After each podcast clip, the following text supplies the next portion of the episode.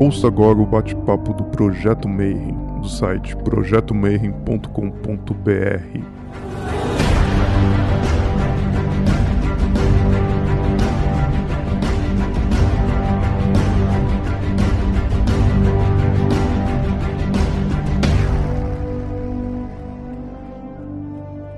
Bom dia para você que é de bom dia, boa noite para você que é da boa noite, boa tarde se você acabou de receber aí a notificação e está vindo para ver mais um vídeo do Bate-Papo Mayhem. E hoje a gente vai falar de duas coisas que eu adoro, que é música e umbanda. Para isso eu chamei um irmão de maçonaria meu que a gente não se vê faz muito tempo, mas um cara gente boa demais, um mestre, o cara já ganhou assim todos os prêmios de curimba que vocês imaginarem, o cara já ganhou.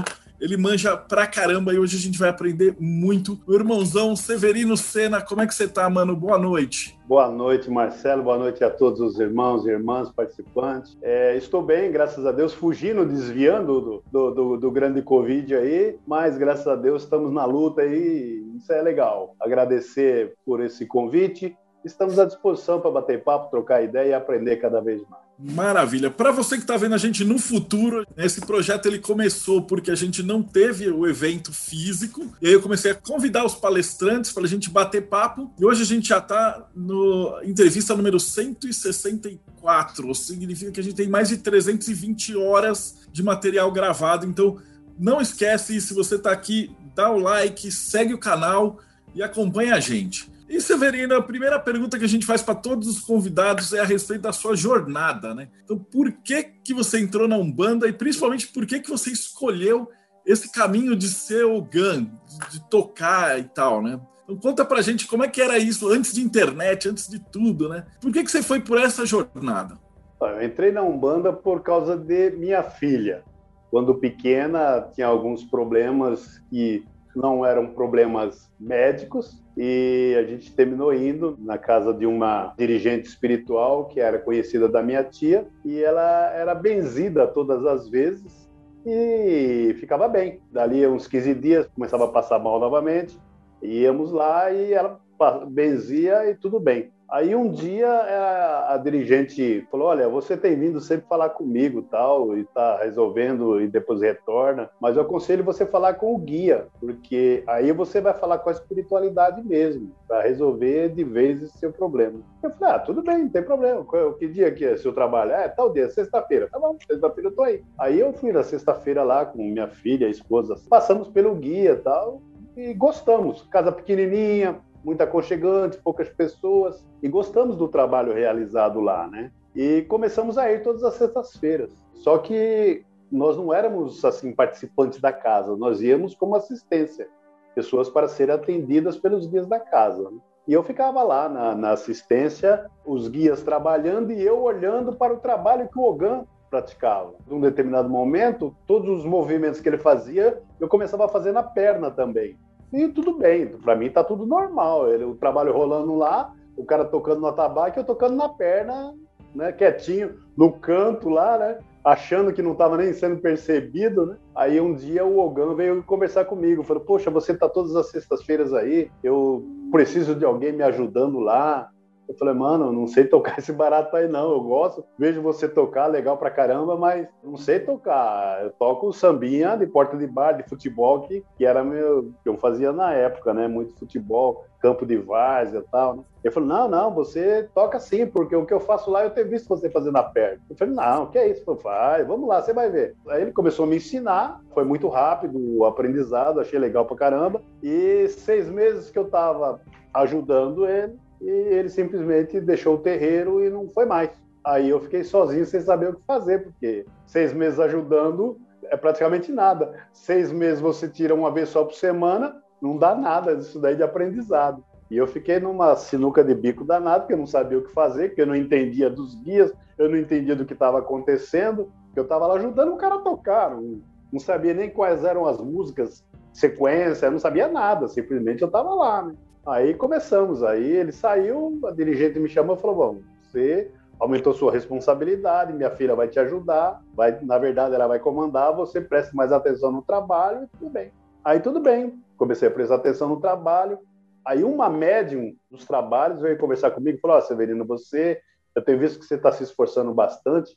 Eu conheço uma escola que está ensinando a tocar tabaco aqui perto. Se você quiser, tiver intenção mesmo, dá um pulo lá. Aí eu falei, ah, quero sim. Aí ela me passou o endereço e eu fui. A escola de Umbanda de Ecologia, na Casa Verde Alta.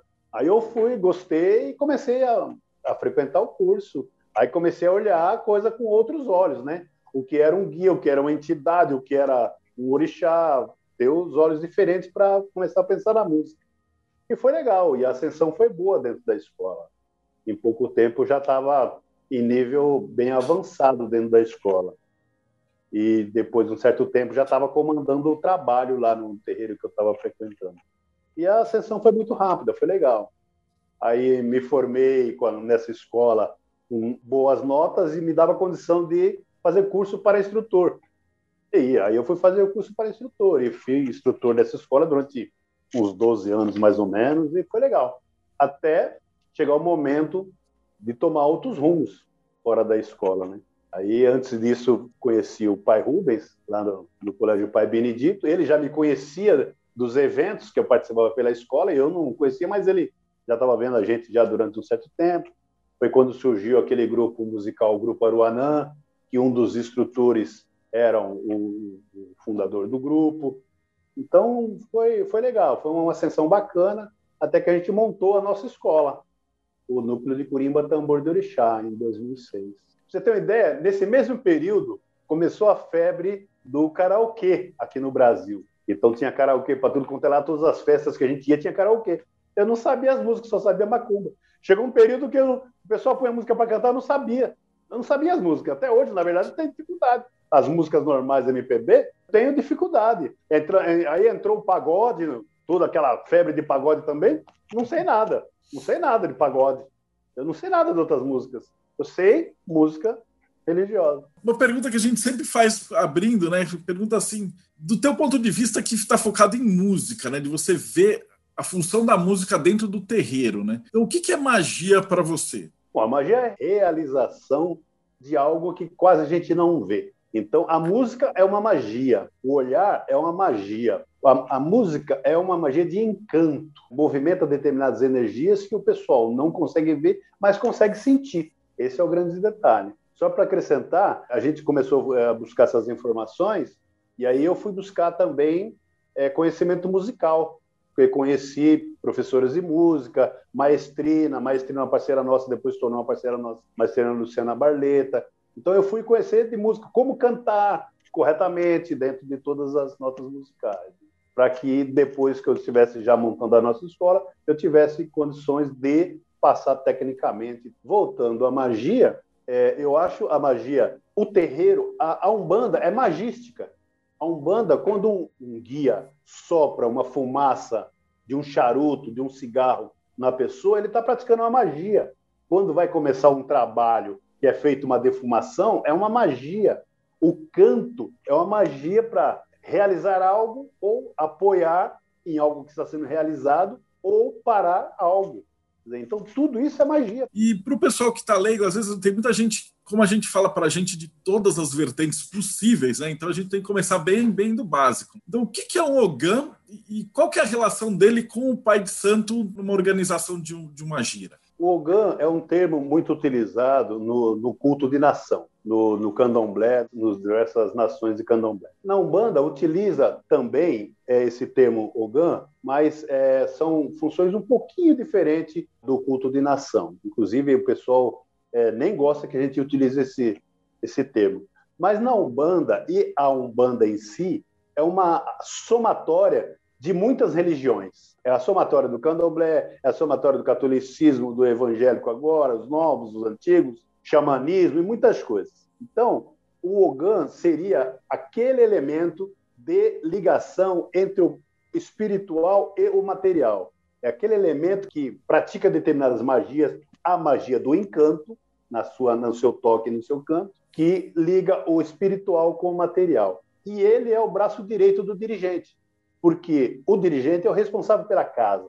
O dirigente, dentro da hierarquia, ele tem toda a família espiritual dele como os responsáveis por todos os movimentos que acontece dentro da casa. E o Ogan é o braço direito dele. Então ele tem que pensar o que o dirigente pensa. A diferença entre ele e o dirigente é que ele tem uma mediunidade um pouco diferente do dirigente. O dirigente tem a mediunidade de incorporação e o, o Ogan tem a mediunidade é, de magia, magisticamente falando, de não incorporar e tocar um trabalho desincorporado.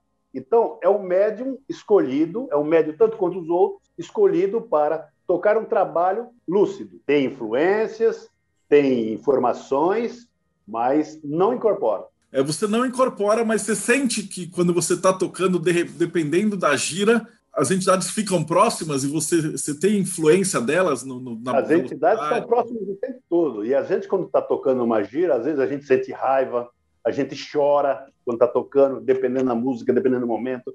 Você sente alegria, sabe? Tem hora que você imprime uma determinada frequência no toque, no canto, que você começa a chorar ou você começa a sorrir naquele canto e o pessoal não entende o que está acontecendo. Mas você está sob influência ali também. Você só não está incorporado, mas você está sentindo todas aquelas vibrações que todos os outros estão sentindo também. É, a, presença do Ogan é uma coisa maravilhosa, né? Porque acho que a Umbanda, o Candomblé, é o único culto que a hora que você vai, você sente a batida, tudo, tudo, tudo. Eles falou, batia na perna. Eu também bati, acho que todo mundo que tá ali parando, não tem como, né? Você, você escuta a percussão e vai, vai junto, né? Vai junto, a percussão vai junto. Não tem, não tem aquele que fica parado de uma percussão, né? Mas eu digo muito nas nossas aulas, a Umbanda é uma religião diferente de todas as outras. Se você pegar o catolicismo, você pegar as outras as vertentes evangélicas, você pegar o próprio candomblé, na Umbanda você tem a chance de conversar com o sagrado.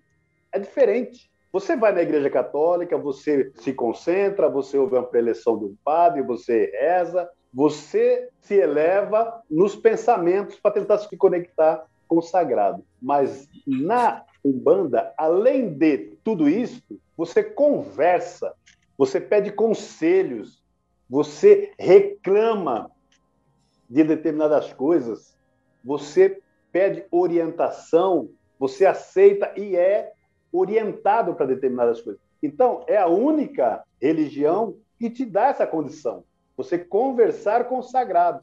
Então, você está com dificuldades, você pede um conselho.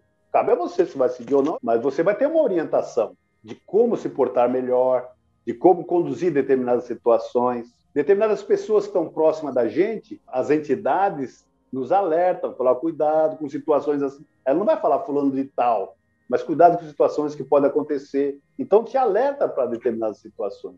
Eu acho isso o máximo. A Umbanda preenche demais muitas necessidades nossas.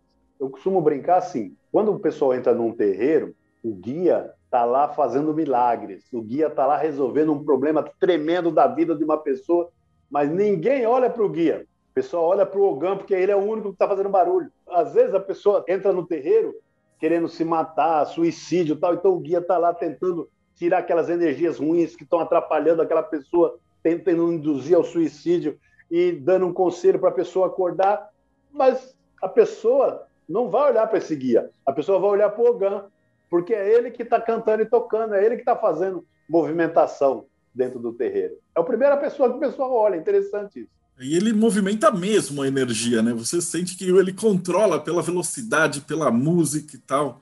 Né? É, pela velocidade, o tipo de mensagem a ser passada, a frequência é, do toque e o tipo de toque, né? porque dependendo da música tem um tipo de toque diferente. Né? Então, a cada situação é, tem um tipo de toque diferente e dentro do mesmo toque tem subdivisões. Então, você imprime determinados contratempos, determinados ritmos dentro do mesmo toque para dar ênfase ao que nós estamos falando naquele momento, para dar ênfase a determinados verbos da música para aquele momento quando você quer conduzir uma pessoa para a pessoa fechar os olhos, para a pessoa levar o pensamento a Deus, para que a pessoa se conecte com, com, o sagrado, ou que a pessoa acorde, levante, você precisa se movimentar, você precisa acordar, abra seus olhos. As músicas, dentro da Umbanda, tem música para todas as situações. Agora, vai do Ogã e conhecimento do Ogã para que ele consiga cantar a música certa para o momento certo, dentro da frequência, dentro de toda a harmonia dela. Essa parte da, da música certa, como é que funciona essa interação do Ogan com o Pai de Santo? Porque, por exemplo, vai, você já sabe de antemão, ah, vai ser uma gira de caboclo. Mas aí, como é que você sabe os pontos que vão ser cantados? Isso é combinado antes? O Ogan é o cara que tem o feeling disso? Como que funciona essa interação? Algumas músicas, alguns pontos, são combinados. Olha, você canta assim, assim, assado. Mas o Ogan, ele tem autonomia para cantar. Ele tem autonomia para modificar. Isso também depende do Ogan e depende do dirigente da casa, tá? Mas por isso que existe o Ogan. Ele comanda um trabalho. Senão não precisava, botava um CD, um pendrive lá e deixava rolar as músicas. Mas a finalidade do Ogan é movimentar tudo isso. A finalidade do Ogan é comandar o trabalho estando desincorporado. Então o Ogan, ele fica tocando, olhando todas as movimentações do terreiro, tipo numa parabólica, tá ligado em tudo que está acontecendo, e ele vai cantando os pontos. É por isso que eu digo que ele tem que saber muitos, muitos pontos, para que ele cante o ponto certo para aquela situação. Se você pega um terreiro pequeno, você conduz o trabalho de uma forma. Se você pega um terreiro grande, você conduz o trabalho de outra forma. Porque mais você tem que estar sempre alinhado com o dirigente. Você tem que estar sempre alinhado com a direção da casa, certo? Porque é o guia-chefe que manda em tudo. Então, você vai comandando o trabalho, mas você não pode é, tirar seus olhos do guia-chefe, porque ele que está sabendo o que está acontecendo em tudo lá. E também a visão do Ogan, por exemplo, se você está observando um terreiro pequeno e tá, um médium está com alguma dificuldade e tal, você pode reforçar a música daquela entidade, né? Para também facilitar. Se um terreiro é pequeno, tudo teoricamente se torna mais fácil, teoricamente, porque o tamanho da encrenca que vem pela frente a gente nunca vê. Mas se o terreiro é pequeno, você consegue controlar as músicas que você vai cantar para determinadas entidades. Você pega um terreiro com 5, 10 médios, vai, trabalhando incorporados, você começa a cantar músicas segmentadas para cada um dos 10 guias incorporados. Então tá fácil. Agora você pega um terreiro de 300 médios, 500 médios incorporados, você já tem que pensar diferente, porque você não vai tocar para os 500 um a um. Você vai tocar para alguns nominais e vai trabalhar em cima das falanges dos demais, das linhas dos demais, porque você não consegue segmentar 500 guias, até porque mesmo o guia tendo o mesmo nome, ele pode trabalhar em frequências diferentes. E isso é o que acontece dentro da casa. E ele também é responsável também, às vezes ele, ele que puxa a cantoria, mas tem momentos também que também aí baixo ele controla aí o, o som tem que ir mais devagar, porque o pessoal está dando consulta. Isso aí também vai do feeling do Dogan. É, do feeling e do sistema de trabalho da casa, né? Porque tem casa que você tem que cantar para que os consulentes conversem com os guias e um não fique ouvindo o problema do outro. E tem casa que você não pode cantar durante o atendimento para que o consulente ouça o que o guia está falando para ele. Então, isso vai depender do dirigente do sistema da casa trabalhar, entendeu? Isso muda muito de casa para casa. Normalmente, se trabalha com três atabaques, é o padrão. Mas tem casa que trabalha com um, tem casa que trabalha com dez. Ok, cada um é cada um. Mas o padrão são três atabaques, para se formar uma harmonia de som, que são sonoridades diferentes e responsabilidades diferentes também. Mas, se você trabalha, vamos imaginar que a equipe dos Ogãs de toque e canto tem um bom padrão de toque, eles vão tocar suave, vão cantar suave, sem interferir no trabalho. Agora, se os ogãs são aqueles caras desesperados que briga com a tabaque, aí é melhor parar, porque ninguém vai ouvir mais nada, porque vai ficar uma barulheira enorme dentro da casa e não vai ter mais música, vai ter o som muito alto e atrapalha tudo realmente. E utiliza-se só o atabaque ou você já chegou a ver outros instrumentos juntos? Não, na percussão tem diversos instrumentos que também você pode usar. Você pode usar o agogô, faz parte. Você pode usar o chiquerê, que algumas casas usam, o ganzá, algumas casas usam. Agora, se você pega um dirigente que é músico, então ele gosta de tocar um violão, ele gosta. O que acontece? Algumas músicas tem sempre alguém tocando violão junto com ele. Agora, outras casas não aceitam isso. Tudo bem. Dentro do, do culto de nação, você não vai ver isso. Na Umbanda, você vê. Acho que essa é uma das belezas da Umbanda, né, cara? De, de, você poder, cada dirigente também dar aquele seu toque pessoal. É, esse é o grande detalhe. Por mais que todos sejam dirigentes. Vamos imaginar filhos de Xangô com Yansan, o dirigente. Três casas com filhos de Xangô com Yansan serão três casas diferentes, não serão iguais, mesmo sendo o mesmo orixá. Então, e aí interfere também a trajetória do dirigente. Se ele passou pelo culto de nação, se ele não passou, se ele foi no espiritismo, no cadecismo, se ele não foi, se ele foi só um banda direto, uma umbanda antiga, uma umbanda mais recente. Isso tudo interfere no trabalho de cada casa. Mas a linha mestra é a mesma, é praticar caridade. E para o pessoal que está assistindo, que ela gosta, gostou da ideia, assim, qual que são os passos para a pessoa se tornar um Ogan? Ele, vai, que nem você fez, ele vai lá e fica batucando e tal, e aí ele, ele tem essa ideia. O que, que dá para fazer? Qual que seria o caminho aí? Bom, um Ogan, para usar esse termo Ogan, é por isso que o candomblé às vezes não gosta que a gente use esse termo. Porque o Ogan ele já nasce Ogan. Porém, como o diamante já nasce o diamante, mas primeiro ele é uma pedra de carbono. Ele precisa ser lapidado para ter o valor do diamante, correto? O Ogan é a mesma coisa. Ele nasce Ogan, ok, mas se a religião fosse depender dos Ogans natos, não haveria religião. Isso é na Umbanda e no Candomblé. Porque se você pegar, você vai no, no, no Candomblé e fala, ah, é o Ogã de tal, o Ogã falando de tal, aí ele põe o guia dele em terra, na casa dele. Não põe, não põe no Xirê, mas na casa dele põe. Então, porque o Ogã em si, ele não incorpora. O Ogã, ele tá, é, a mediunidade dele é diferente. Porém, principalmente na Umbanda, grande parte das pessoas que tocam e cantam não são ogãs natos, estão ogãs. Então, são médios de incorporação, são médios, é, ogã de salão, por exemplo, são médios que ajudam no salão, mas sabem tocar, sabem cantar, fazem isso muito bem, movimenta a energia muito boa e termina atendendo. Ok, na Umbanda, isto é aceito. No culto de nação não é, mas na Umbanda é. No culto de nação, o cara tem que ser escolhido, é igual mão de corte.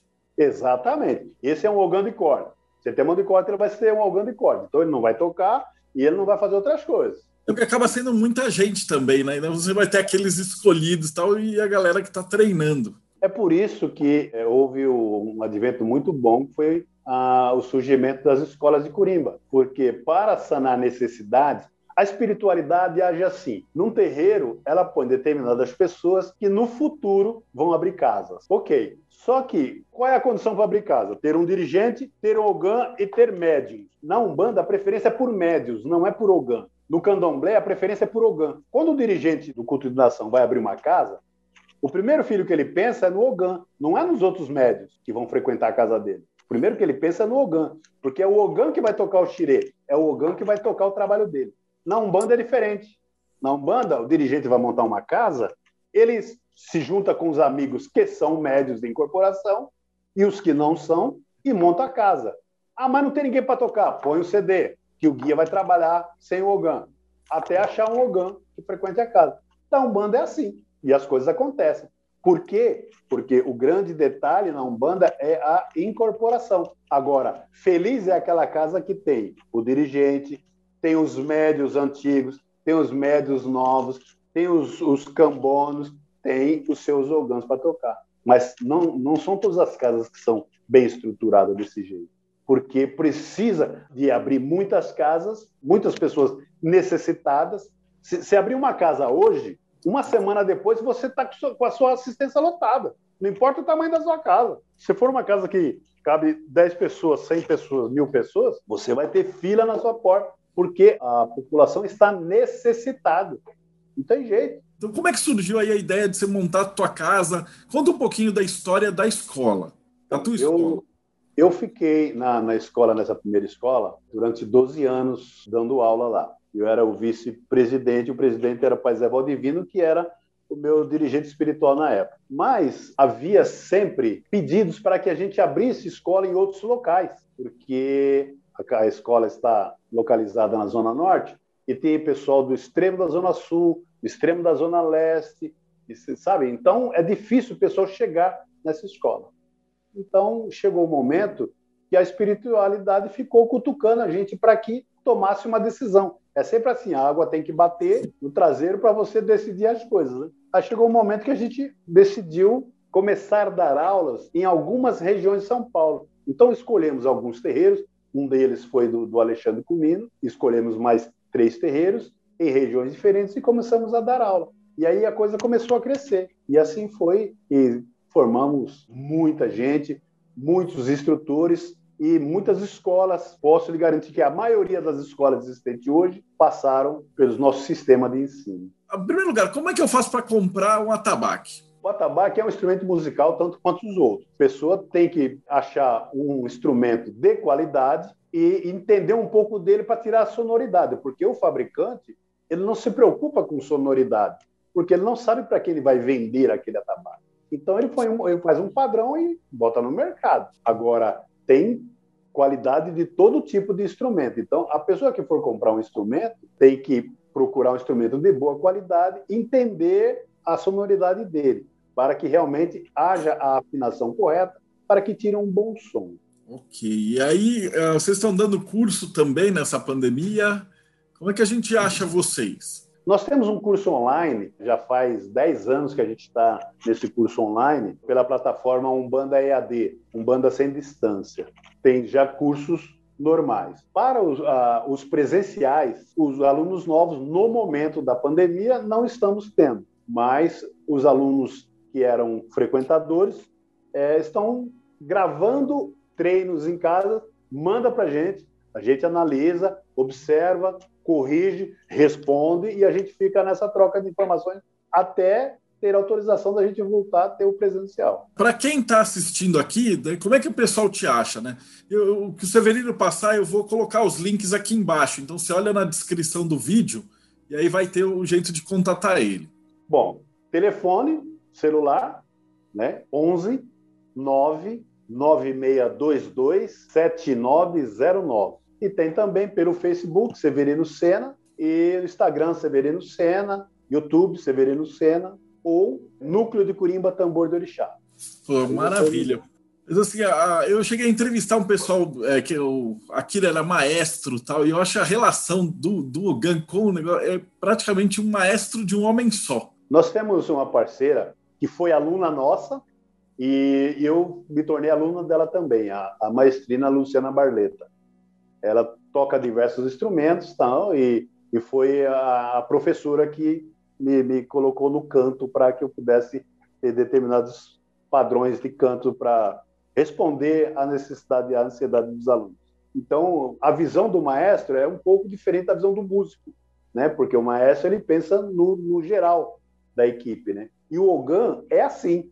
O Ogan, é, principalmente o Ogan chefe, que é o Ogan de rua, o Ogan no maior atabaque, ele é a ligação com o dirigente e com os médios de comando da casa, ele toca, canta e o pessoal toca junto com ele, ele comanda o que está acontecendo, comanda o outro, comanda o que está entrando. Então ele fica na situação. Ele realmente está regendo um trabalho desincorporado. Eu tenho uma pergunta aqui da Sônia.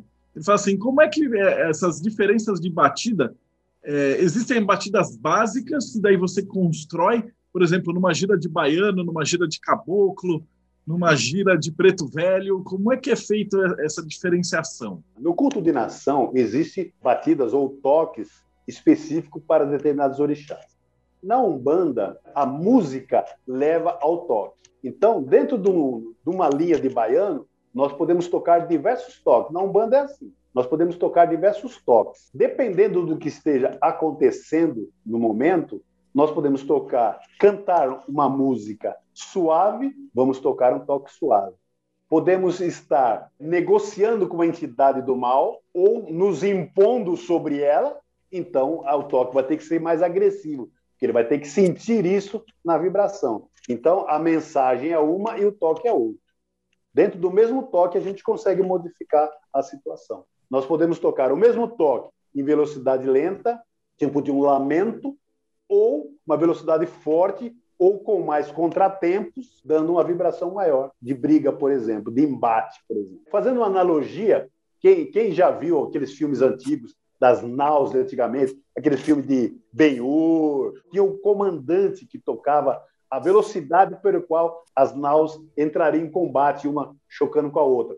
Então, conforme o ritmo dele, tum, tum, seria a remada de todo aquele pessoal que está remando para levar a nau. Ou ele acelerava, ia mudar a remada. A mesma coisa são os toques. Conforme a situação, você aplica uma frequência diferente, principalmente acompanhando a melodia, acompanhando a mensagem. 90% dos toques ele é em segundo plano, ele acompanha a mensagem.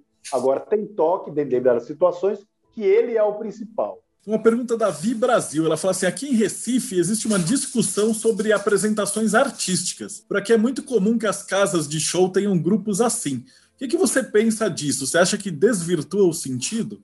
Olha, a apresentação artística é para mostrar ao povo que não é da religião que nós estamos vivos, que a nossa religião existe. O que não pode é confundir o mundo profano com o mundo sagrado. Então, eu, por exemplo, eu participo de alguns eventos, eu participo de shows, eu participo de palestras. Porém, uma coisa é você estar dentro de um teatro, estar dentro de uma escola de samba, estar numa avenida cantando, você vai ter que passar toda aquela energia que a música tem, mas você não pode confundir aquela situação com o terreiro. Você não pode cantar os dois da mesma forma e não pode entender que as duas são coisas iguais. Não, são a mesma música em situações diferentes. Isso você precisa aprender a definir. Porque terreiro é terreiro, teatro é teatro, palco é palco, escola é escola. Porque as pessoas, às vezes, é, isso é muito importante, você, meu irmão, você, minha irmã, que está tá nos acompanhando, o simples fato de uma música mencionar o nome de um orixá não quer dizer que aquela música seja um ponto. Ela está falando somente. Agora, a energia de terreiro daquele orixá é outra, é totalmente diferente. Então, o frequentador tem que saber disso. O Cândido está perguntando se existe algum tipo de preparação do OGAN para uma boa sintonização com os guias, como os médiums fazem, né? Que ah, tem que tomar um banho, não pode é, fazer sexo, não pode beber. Existe alguma preparação antes do, do, de entrar no terreiro para o OGAN? Todas as preparações dos médios são as mesmas preparações para o Ogã. A diferença dele é o tipo de mediunidade. O Ogã nato não tem a mediunidade da incorporação, mas na Umbanda, grande parte das pessoas que tocam é, incorporam também. Então, esse principalmente tem que ter essas obrigações. O banho, a defesa, o, é, cuidar do pensamento e tudo mais. Isso tudo normal, com todos os outros irmãos da casa. Maravilha. A gente já quase chegando no final. Tem a última pergunta que é assim: para a pessoa que chegou agora, viu essa, essa palestra, falou, poxa vida, que legal essa Umbanda e tal. Quero começar. Então, que conselho que você daria para alguém que quer começar a ver esse mundo espiritual? É complicado.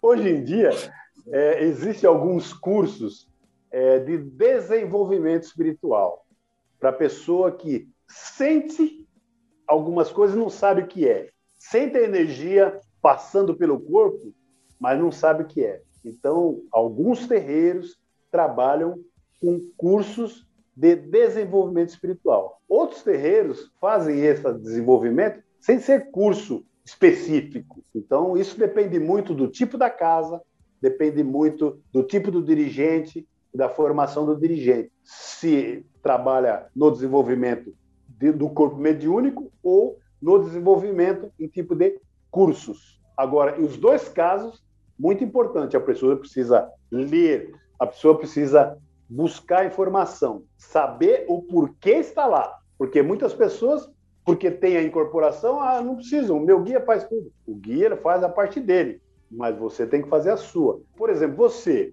o conhecimento que você tem, se você não fosse buscar, nunca ia cair no seu colo. Cai um livro no seu colo. Se você não abrir para ler, você não vai saber o conteúdo dele. Mesma coisa é o médico. Ele entra num terreiro, tá bom?